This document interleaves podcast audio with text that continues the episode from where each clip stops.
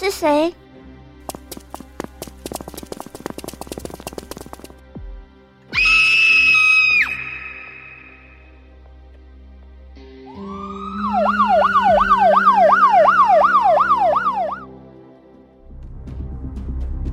赶快去看监视器，他应该不会走太远。有发现了，他往这个方向走。我们今天一定要把他捉回来。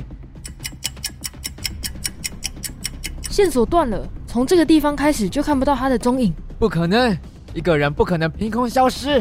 赶快，赶快把附近的监视器都找回来。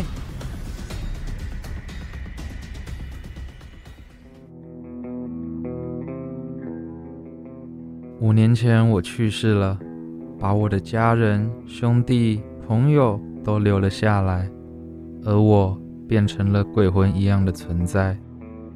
如果你仔细聆听，死人是会说话的，因为不是所有死亡都是一样的，有些是真实的，而有些只是故事。问题是你相信那些故事吗？死去的那个人真的是你以为的人吗？如果你用心聆听，死人是会说话的。欢迎收听《解密黑哨人》。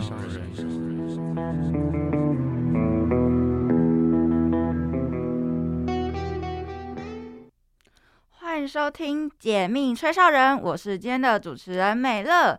那今天就是只有我美乐一个人主持，因为我们 Umi 他现在正在居家自主健康管理中，所以呢，就让今天就由我美乐，然后来大姐来带大家来回顾一下上次，还有介绍今天的主题吧。那首先呢，我要先来回顾一下我们上集内容。上集呢，我们有提到的是恶魔岛越狱事件。那恶魔岛越狱事件呢？它其实在讲的是，一九六零年的时候，有四个很聪明的这个，算是有已经算是罪犯，然后他最终就是经过了层层的布局，然后最终逃出这个险峻的这个恶魔岛监狱。那再来呢，是我们的守塔人神秘失踪案件。那这个事件呢，就发生在一九零零年的时候。那这个。失踪案呢，它其实是一个很难以解释的一个案件，因为它就是很莫名其妙，然后没有证据就凭空消失。那我们第三个呢，就是我们《恶魔岛》这个电影。那这个电影主要是在讲这个在恶魔岛监狱发生的这个事件。那这个电影的主角就是我们亨利，那他就是因为胸前有一个蝴蝶纹身，所以他被称作叫做巴比龙。那他其实是一个小偷，但是他因为被诬陷。成了一个杀人案，杀人案的杀人犯，所以呢，他就被移送到这个圭亚那岛的一个监狱。那他很想要回国报仇，回到他的情人身边。然后他在这个狱中呢，就结合了他要被保，就是需要被保护的这个经济犯。那他得到了金元的话，那他就可以就是详细的拟出一个逃狱计划。那他逃了两次，然后第一次。逃狱失败之后就被关了禁闭两年，出来没多久他又策划第二次越狱。那第二次呢，他只逃到了哥伦比亚海岸，然后又被抓回去。然后这次被关了五年。然后虽然他意志非常坚强，然后经过非常。多折磨，然后他再出禁闭时候，就会就被移到了一个地形险峻的恶魔岛，然后经过重重难关，他最终终于逃狱成功，然后获得自由。那以上呢，就是有我们上集的内容回顾。那这集呢，我们会讲到的是跟医院相关的一个案件，以及分享相关相关情境的电影。然后呢，首先我要先跟大家介绍的是一个发生在医院里的杀人事件。那这个杀人事件呢，它是当时是震惊了整个日本社会。那我们事不宜迟，赶快进入我们的第一单元——真相调查局吧。这里是警察局，请说。我不知道我在哪里，但是好像是在一个小学附近。小姐，请告诉我你位在哪里。警察先生，请快一点，请快点来救我！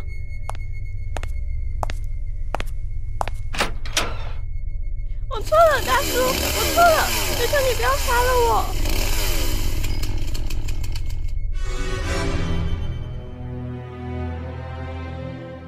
想厘清真相，就交给真相调查局。欢迎来到我们的第一单元真相调查局。那这一集呢，我们要介绍我要介绍的疑解案件呢是护士点滴杀人事件。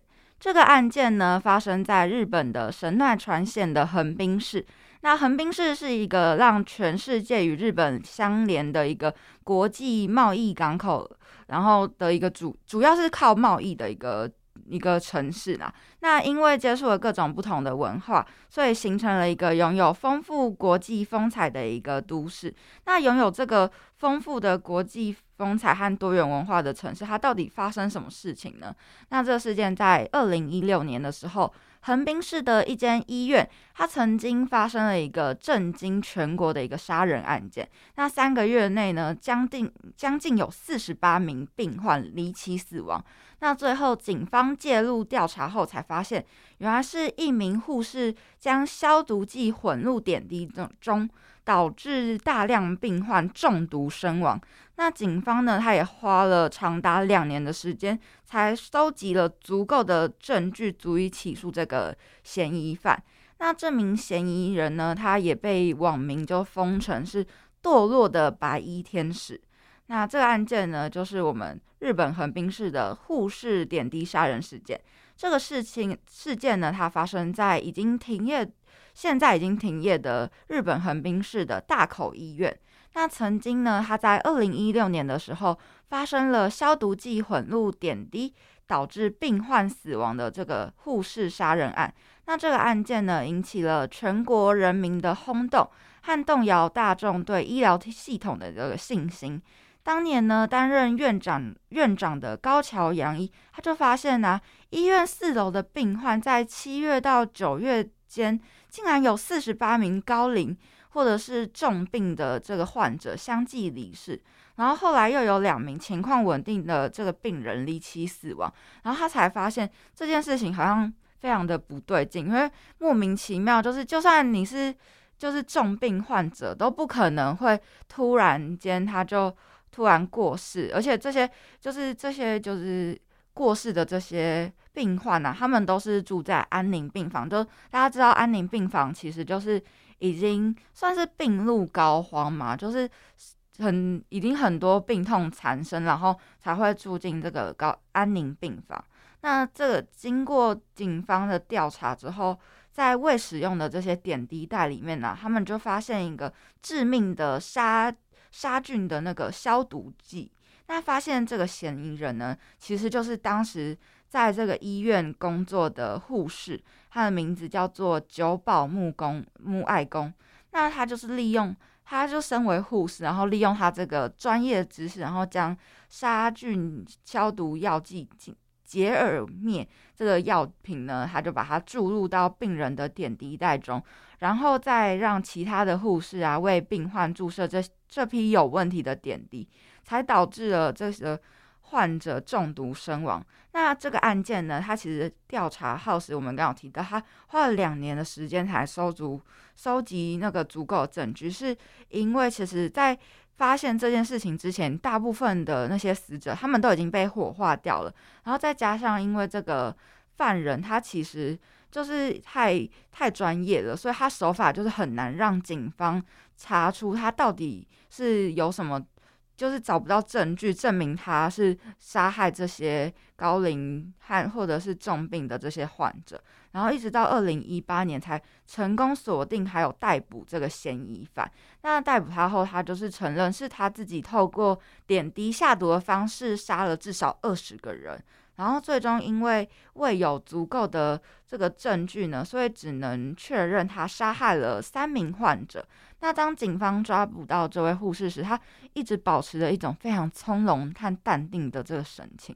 被捕之后，当那个警察问到他杀人动机的时候，他竟然就是很冷静的表示说，他自己跟这些病人啊是无仇，就是无冤无仇的。但他只是觉得，如果这些病患如果在他值班的时候，就是过世的话会很麻烦，因为这些患者家属就会觉得，就是可能是因为护士没有照料好他的家人，所以才会导致他就是他的他们家的这些家人才会因此过世，所以就是他让这些他想要让这些患病患呢，在他值班之前就过世，才会才能减少他自己的麻烦。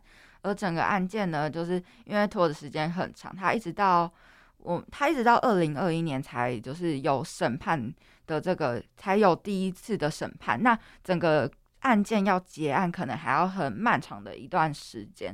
那其实讲到这个案件呢，其实他后来我有看到其他的采访和新闻，其实有提到说，为什么这个护士会做出这种事？他有一个说法，他是说，因为怕会被这些那个家属责怪嘛，然后又加上医疗，就是这个医院其实收了负担了很多的病患，然后他们的病患的年龄层几乎都是老人家，就是比较高龄或重病的。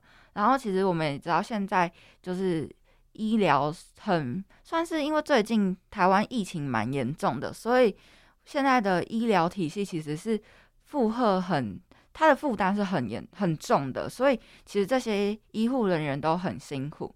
可是我觉得，就算辛苦的话，他也不应该就是决定别人的生命，因为我毕竟人。就是终究是人，不是上帝，没有人可以决定别人的性命，所以我觉得，就算他很辛苦，他都不应该为了减轻自己的压力而做出这样的一个决这样的事情，因为这样会导致很多后面像他现在就要为他自己的这件事情给负责。可是这也值得大家深省的是医疗体系的问题，就是他们像日本就是一个高龄化社会。然后又加上，就是年轻人就是需要扛很多，就是你那上头就是比较年长者的这个负担，一个人可能要照顾好多个人，就像就所以才会造成现在年轻人的负担。可是对于他这个冷漠的心理状态呢，就是也无从得知到底为什么会造成他这样，竟然可以这么的冷漠的看待。我们所谓的一条生命，就算他不是你认识的人，但我认为他也不应该这样的冷漠又冷淡的去看待一条就是被他害死的生命。更何况还不是一条生命，是将近四十八名。但因为最后只有三名的死者的，就是家属有能够他们的尸体能够有证据证明说，哦，他在他们的身体和那个点滴里面有发现到是证明。就是护士所犯下的这个罪行。那讲到这边，我相信大家对这个护士点滴杀人事件应该有不少的了解。那接下来呢，我们会进一段广告。那在广告之后呢，就会进入我们的第二单元，将会为大家介绍同样跟医院有关的未解案件哦。这里不是易云山吗？奇怪，我们怎么会走到这里呀？这里不是有个常发生命案的深癌吗？好像是哎。快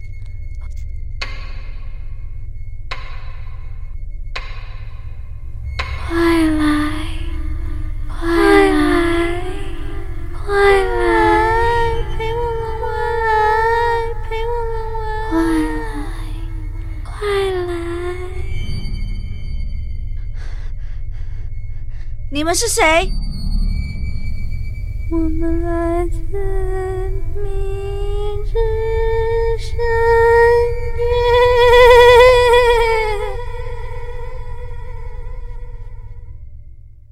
欢迎来到第二单元，我明知深渊。那今天呢，我们要分享的这个未解案件呢，就是有毒女士案件。那在讲述这个案件之前呢，我现在简单介绍一下贯穿这个故事件的一个重要关键，那就是我们癌症。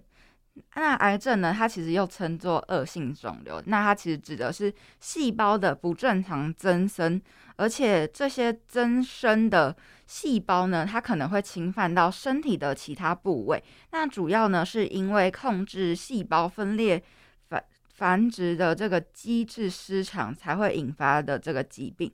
那癌症会传染吗？这种话呢，在现代的科学文明的社会中，如果说出口，那肯定会让很多人笑掉大牙。毕竟，因为癌症不会传染这个知识呢，可以说是在小时候健康教育就有教过了。更何况，这个健康教育是大家必修的一个课程课程，所以大家应该就是都有认真学的话，都会知道。不过呢，在一九九四年二月十九号呢，美国加州的莫雷诺谷，它却发生了一个完全超乎常识的这个事件。那一位得了癌症被送进医院治疗的病人，他竟然让周边帮他急救他的这些医护人员一个一个接连生病倒下。那这不是电影情节，也不是都市传说，而是真实发生的事件。但事件的原因呢，究竟是怎么一回事呢？别担心，那癌症依然不会是传，不会传染，只是在这其中暗藏了许多谜题，就让我们一一解开吧。那首先要讲到的是，我们这个故事的这个主人，她就是与癌症末期作战的女子。这个案件呢，它的起点要主要是要从这个主角，也不是主角，就是这件事情的主要角色，就是我们米米雷兹。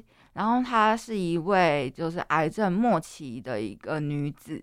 那拉拉米雷兹呢，她就是一个相当平凡的一个拉丁裔的一个女性。那她其实是家庭主妇，她与她的丈夫和两个小孩呢住在加州的河滨市。那她拥有一个很单纯美好的家庭生活，周遭的亲友呢喜欢她的笑容。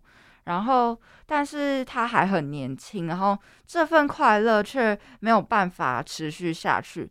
然而是，然而他罹患了这个子宫颈癌，而他的病情呢，很快就恶化到了末期。而那时候呢，他其实还不到三十一岁，正处着青春年华，他却就是患上这个难以治愈的这个重病。这对拉拉米雷兹与他的家人来说，就是一定是很大的打击，就是我们是难以想象的。那在拉拉雷。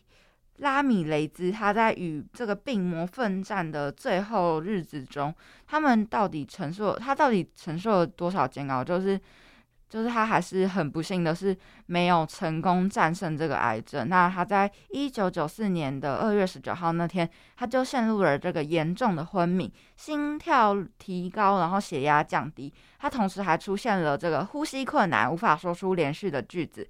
子宫颈癌末期导导致他这个严重的肾衰竭，然后进而导致他的心脏衰竭。那晚间八点十五分呢，他的家人就紧急把他送进了这个莫雷诺谷的一个河滨综合医院。医院医护人员呢，他们二话不说就开始抢救他的性命。那抢救的过程中，这个医疗团队呢，就是遵照这个。算是程序，然后为雷米拉米雷兹注射三种不同的这个镇定的药物来镇镇定他，然后再来呢，就是为他注射另外两种药物来平缓他的心跳过快这个状况，同时呢，还为他接上了人工急救苏醒球，让氧气呢能够进入到他的肺部。然而，这一切的治疗啊，对拉米雷兹呢都没有太大的效用，他的状况。依然是很危急的，医疗团队呢就只好剪开他的衣服，准备开始对他实施电击，进行心脏除颤。那但这个那个团队成员却发现，这个米拉米雷兹他的皮肤上就是有一层很诡异的反光芒，就是有人不明的油状物，然后就会反光。那同时呢，这个人这还有人就闻到他呼吸中就带有这一股果香，但是又像。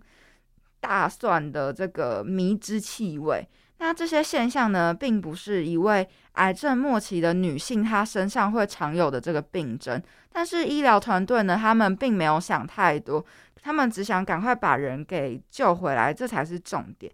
但是突然一声接住他这个很急迫的这个呼喊声，然后在这个创伤室中，然后让。救人的高压张力就更膨膨胀到了一个极致，那这接二连三的怪事就在这时候发生，那就是我们不明原因的扩散。那在这个医护人员他们回过神才发现，接住他的这个身，他其实并不是指我们的病患拉米雷兹，而是正在为他治疗的这个护理师凯恩。那不知道为什么，就是凯恩他就突然昏倒了，他倒在欧迪亚医生的怀里。那凯恩本来他就好好的在工作，他怎么会突然倒下呢？是压力太大，太过疲累吗？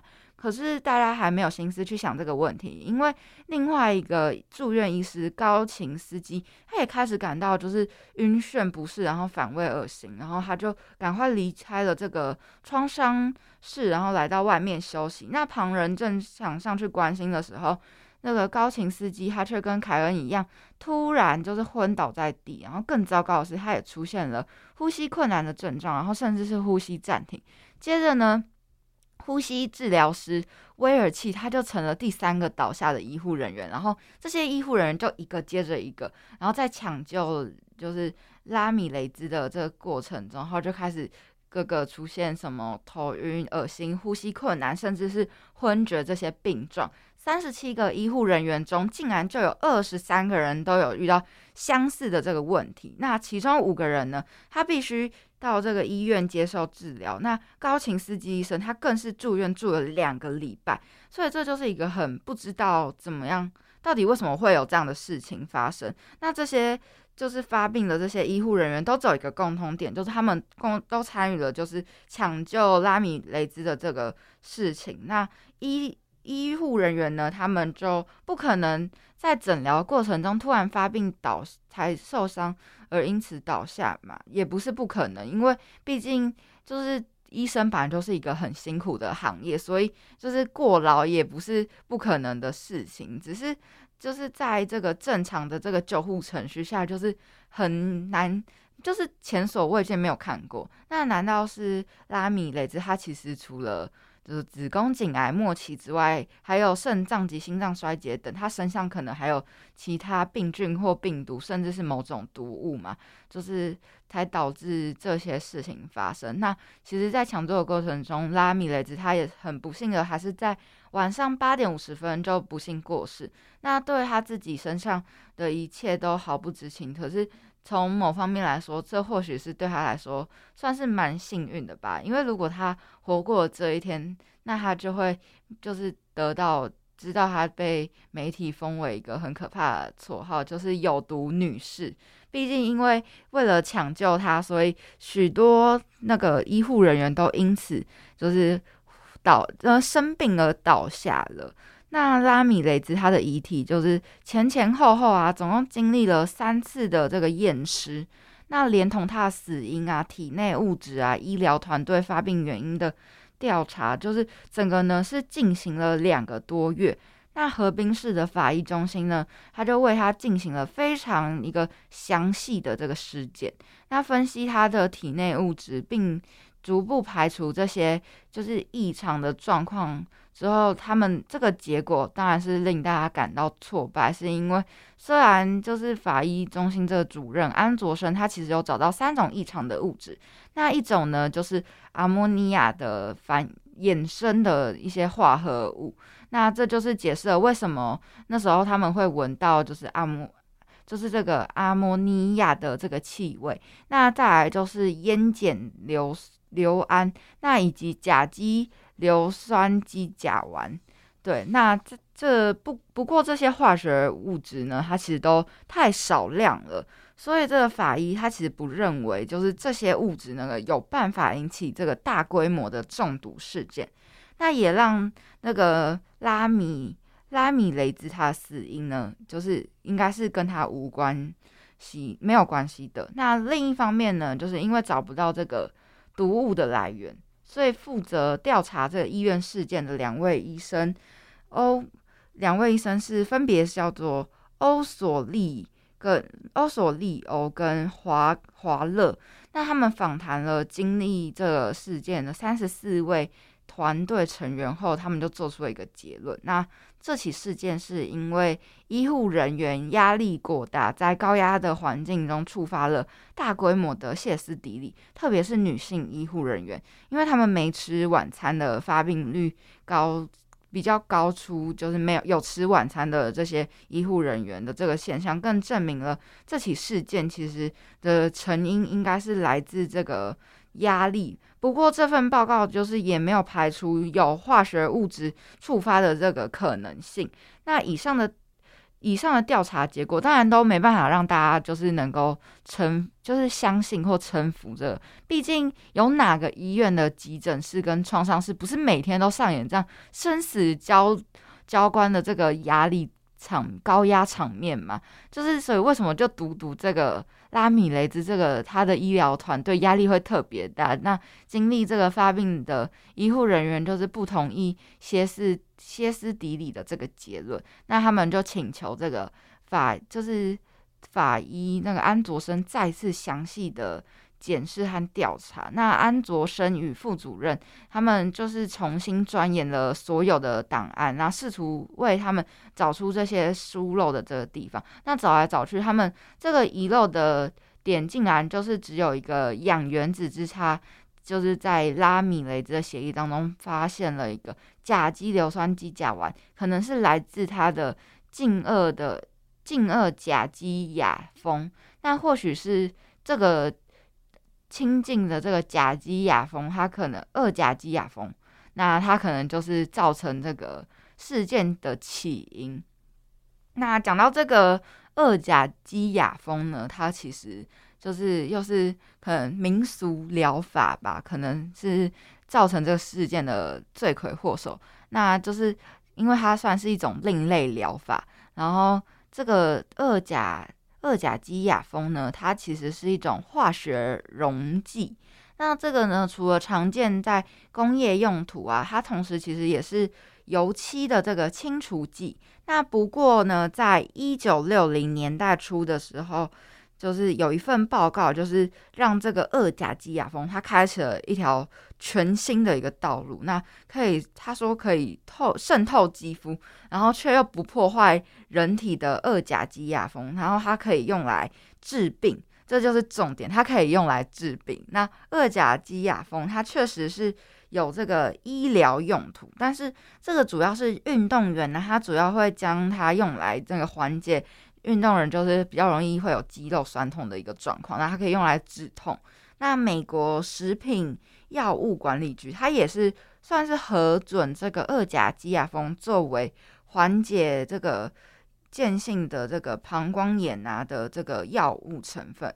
不过除此之外啊，二甲基亚峰它在其他疾病的疗效并没有任何医学证实，所以没有医学证实阻止不不了，就是想要寻求神奇药物跟另类疗法的这些人们，那这些人就开始鼓吹用二甲基亚砜擦身体，说可以治疗什么关节炎呐，或者是肺气肿，甚至是癌症。那一时之间，这个二甲基亚砜它就成了媒体宠儿，它的神奇。疗效啊，在各大媒体上就广为宣传。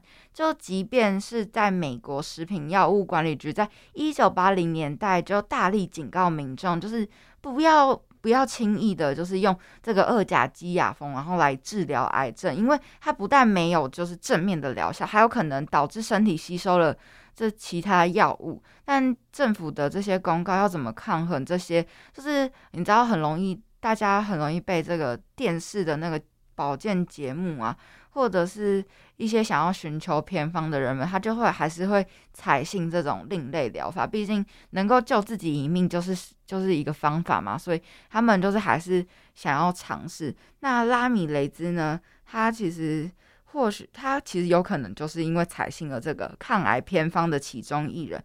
那医疗团队呢，在他身上呢就有发现这个异诡异的油光。那就是我们讲到那个很诡异的那个擦的一些药物，可能就是来自我们这个二甲基亚峰它的这个外敷剂。那而二甲基亚峰它就渗入人体时，它就会有产生就是像洋葱、大蒜的这种刺激的味道，所以这个就可以和医疗团队他们之前描述的那个气味就是有点相像。那拉米雷兹呢，它或许其实就是可能用这个。这个药物呢，来缓解他的癌症末期带来的剧烈疼痛，也有可能是在绝望与慌乱之中，他就是希望能够从另类疗法当中，就是获得一条生路。毕竟就是因为癌症末期，其实老实说，真的就是已经被医生宣告，就是已经没有，你只能数你剩下的时间，没办法。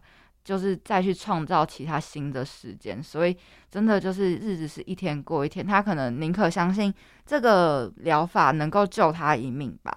那再来就是劳伦斯利佛国家实验中心，他也帮忙协助这个调查这个案件。那他们就是以这个拉米雷兹，他是服用了。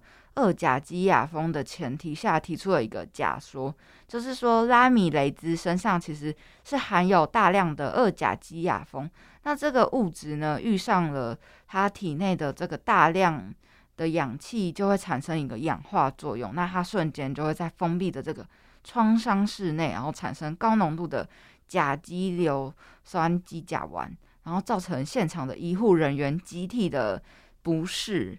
那这听起来其实是一个很合理的答案，只不过他其实就是受到了这个拉米雷兹他们的家属感那个很激烈的抗议，因为他们强烈否认啊，这个拉米雷兹他在生前有使用过这个二甲基亚峰来抗癌，他将会就是这样就会，他反而是想要把这个矛头就指向这个医院，应该是医院环境不佳才会导致他花了长时间。的调查，然后最后却说都是拉米雷兹是死于癌症和器官衰竭的。那他们也指控这个医院隐瞒真相，医院才是应该要负起这个全责的人，而不是那个已经过世的拉米雷兹。因为不但没有被医院治好，还要被媒体取什么有毒女士这种就是很难听的这个恶毒称号。那虽然家属他们是很悲痛啊，又很难过，但是因为就是也是。也是人之常情，不过他们对医院的这些指控呢，缺乏证据，然后还有这个遗体的腐败状况，然后也使得调查人员无法再确认拉米雷兹的皮肤上的物质是不是二甲基亚峰，这导致这桩案件就是成为了双方僵持不下的一个没有无解的一个案件，因为经历了。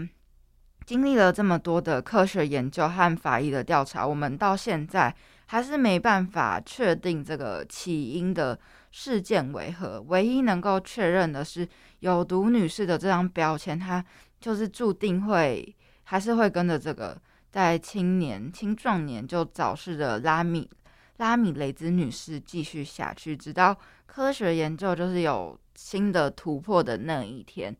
那这个案件呢？他其实就是在讲述这个癌症患者，因为大家也都知道，癌症其实从某个医学角度来说，大家都知道它是不会干，它不会传染给别人的，它应该是从自发性从身体里面，就是身体的细胞遭到病变，所以才会让这个事件变得非常的难以，它是难以被就是大家。难以解决或难以了解到底这个事件的一个到底为什么一个癌末患者会只是帮他急救，也会导致这个整个急救室的医护人员都陷入了昏厥。但是我觉得，就是以一个平常人来角度来说，我觉得如果真的是生病了，还是要好好的接受医生的治疗。毕竟大家都不是医生，就是只有找医生帮你治疗，然后听从医生的指示，才是救自己。最好的一个方法吧，对。但虽然我，嗯，在这在这个案件里面，我也不知道到底哪一方是对的。但是我就觉得，可能大家就是各有，毕竟他的家属也会想要站在他家人的立场来想，说他觉得他应该是没有，就是有用到这些很特别的药物，就是民俗疗法，然后来治病吧。就是我觉得。可是也有可能他是真的有用，然后自己却不知道。毕竟，因为我觉得，因为我有经历过这种，就是带家人在哀默的时候，真的会觉得就是想尽任何方法都会想要救他。但是我真的没有听过这个二甲基亚峰这个药物，但是有听过其他很神奇的一些民俗疗法，但是它就是利用就是天然的蔬果然后来治病。对，但是现在这个科技和医疗也是进步的非常快，所以应该。嗯，子宫颈癌这件这个癌这个病啊，它应该也不算是那个治不了的病，而且现在在现在的医疗科学中，它也不会那么难以治愈了。所以，如果早趁早发现、趁早医治，就不会造成这么难过的悲剧。那我们第二单元的最后，希望大家可以掌握到更多这个案件的始末，然后也可以了解到一些小知识。那接下来呢，我们会进一段广告。那在广告之后呢，就会进入我们的第三单元《怪奇物语》，会为大家介绍相关情境的影视作品哟。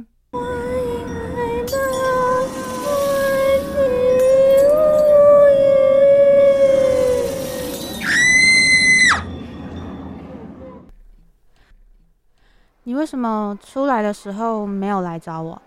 我不是有把电话留给你吗？我我找不到什么理由去找你。你现在都在做什么？我现在自己开了一间小画廊，跟我妹妹。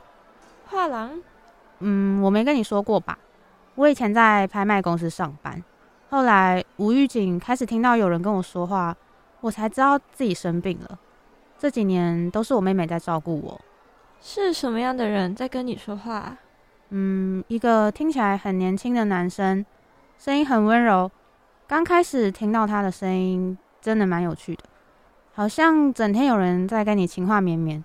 但后来真的非常痛苦，痛苦到连工作都做不下去。有一天，我突然想用唱歌把那个声音赶走，白天唱，晚上也唱。那个声音来的很突然，走的也很突然。就在前一阵子住院那段时间，他的声音就再也没有再出现，我就开始想念他。现在唱歌就只是一种思念而已。那你现在还会想他吗？对啊，我真的很想他。那你还会想听到他的声音吗？不会，一点也不会。那欢迎来到我们的第三单元《怪奇物语》。那你刚刚听到的广播剧呢，就是我们这个一部台湾制作的这个戏剧，然后叫做《瀑布》。那这部电影呢，可能很多人看过，因为它在还没上映之前呢，就成为一个话题，然后它也获得了金马奖的十一项那个。奖项的一个入围肯定。那金马奖影后呢？贾静雯就是和王静呢，他们母女也同时入围了这个金马奖的最佳女主角。那除此之外，瀑布呢，它也更入围了这个威尼斯国际影展的地平线单元。那刚刚听到这个广播剧呢，就是来自女主角，就是贾静雯演的这个角色，她在卖场工作时遇到之前在精神病院里面。认识的一个朋友，然后他们就互相交流一个近况，然后才知道原来其实他那位朋友呢，他也有过和自己相似的这个经历。那这个剧情、这个故事呢，它其实就是发生在台湾正处疫情艰困的这个时期。那每个人呢，他们都居安思危，就如履薄冰。那随时呢，都可能遭受到旁身旁因为接触的人被确诊而。爆炸性的打击，那台湾台北的这个灰蒙，然后揭开了这个序幕。就像现在，其实全台湾疫情也是很紧张，就是可能你旁边走过去，就可能可能是确诊者，但他不知道。那这个故事主要在一栋正在进行拉皮工程的一个公寓。那窗外的景色呢，它一开始呢是被这个蓝色帆布给覆盖住，那照映到这个房。房间里的就是蓝光，它就被闷坏了。那住在里面的，其中就是由贾静雯饰演的这个品文妈妈。那再来就是她的女儿小静。那婚姻失败和叛逆的女儿，她的举动就让看似坚强的品文啊，她就难以消化这庞大的这个压力。这些来自生活的种种压力，逐渐让这个品文罹患了这个思觉失调症。那其中品文他就有说过，他就问，他就有一个很经典的一句话，就是对他的女儿说：“不要再问我你还好吗？”他会想尽办法好起来的。那因为随着这个品文他的思觉失调发病啊，那他失去了这个经济来源，然后迫使小静必须拦下他原本的这个校园生活，开始专心的投入对母亲的照顾。那同时，他也改变了小静看待世界的方式。凭借着这个耐心和同理心，品文的思觉失调最终难受到。控制，但无法回到这个外商公司的他，他就只能在这个大卖场谋得一份相对比较低薪的工作。那艰辛的日子就来到，但是他们母女两人的关系，就是反而是因为这个发病，妈妈的发病，才导致他们的未来就是充满了就是希希望啦。那疫情下，他们母女关系在。疫情之下，他们相处就变长了嘛。那这对母女关系从一开始，她的妈妈其实是一个意气风发的一个女强人。那在疫情的那个压力爆发之后，他就变得很行为鬼，行为行为，哎，就是他的一些。做什么事情啊，就变得很诡异。那他的身体啊和心灵都生病了。那这个也让王静饰演的这个小静，她从叛逆的少女，逼迫的一系之间成长。那面对这妈妈很多怪异的这个举动，就可以看得出来，她其实是很害怕的。像最后说出“妈妈，你要保重”，也是相当耐人寻味。那这片这部片。这部电影呢，就是其实它有点像恐怖片。一开始我以为它是恐怖片，但其实看过这个瀑布的预告，其实你就知道，它一开始是很惊悚的这个配乐。那搭配的贾静雯，她很冰冷又歇斯底里的声音，那就更让人就是鸡皮疙瘩都起来。就是明明好好一个家，她到底是经历了什么东西才会导致这个样子？那贾静雯她私底下就是，其实有很多人问《瀑布》到底是《瀑布》这部片到底算不算恐怖片呢？那她的答案是，人心其实有时候是真的蛮可怕的。那这个故事的角色啊，就是除了贾静雯和王静他们的角色是算是主角，而且他们非常精彩的这个飙戏嘛，他们的演技是很厉害的。那瀑布中他有很多客串演员，就是像是徐伟林啊、徐伟宁。他是饰演的这个医生，那刘冠廷他就是又再次出演那个消防员，就是继那个《火神的眼泪》之后，他又饰演了这个消防员。那李李仁则是贾静雯的老公。这样每个角色其实他们的神情和对白，他们都表达的非常精彩。只能说《瀑布》这部电影就是很值得推荐啦，就是很值得一再一看再看的一个电影。那贾静雯她在瀑布中，她其实饰演一个歇斯底里，然后心身心灵都崩溃的一个妈妈。那她为了让自己更快的进入角色，她整整一个月都没有回家，她也特别在外面租屋，感受那种就是一个女强人，然后她是又是单亲妈妈，然后她其实是一个很孤独感的孤独感很多的。很爆发嘛的一个算是角色。那贾静雯其实她还表示，她一开始其实还特别跟她的女儿保持距离，因为她女儿还小，所以她怕因为她入戏太深，会导致她女儿可能哎觉得哎妈妈怎么变这样了的那种感觉。那再来，其实这一部电影它主要就是在讲述的就是思觉失调这个患者他们的世界。那有越来越多的研究就认为。人之所以会罹患精神疾病，除了小部分是因为家族遗传的因素之外，更多的其实是来自家庭啊、学校还有社会这各个层面的压力，才会导致他的大脑部分出现了这个传输传导物质分泌失常的一个状况，才会导致他的情绪啊或认知等障碍。那其中呢，有一个非常重要的精神疾病患者，他就是以相处，就是以培养病视感的方式，就是以同理去对待。但同理心，它其实很容易造成一时的不不谨慎，它就会变成同情心，那造成这个反感与反而会造成反感和反效果。那瀑布呢，它就带出了另外一个角度，就是它的相处模式，就是。不要急着去否定他的世界，毕竟每个人呢，他因为各种因素和主观上的一些感知认识的世界是会不一样的。或许有些人其实要透过所谓的真实世界才才能当头当头棒喝。那也或许只是因为两个主观的世界激烈碰撞，然后才会从生病的那天开始，甚至到生病之前，同情与否就是他就是不会出现在他生在他生命中缺席。那如果大家愿意，就是希望可以在这些患病的人的人生上面添加点支持和鼓励，或者是理解他们的颜色。对，那其实。刚那个这个案，这个算是这个这个电影吧。他讲的东西，其实我觉得是在近几年来说，算是还蛮跟上大家会想要在讨论探讨的这个主题吧。因为像前几年也是讲那个思觉失调，就是那个我们与恶的距离，他其实也在讲。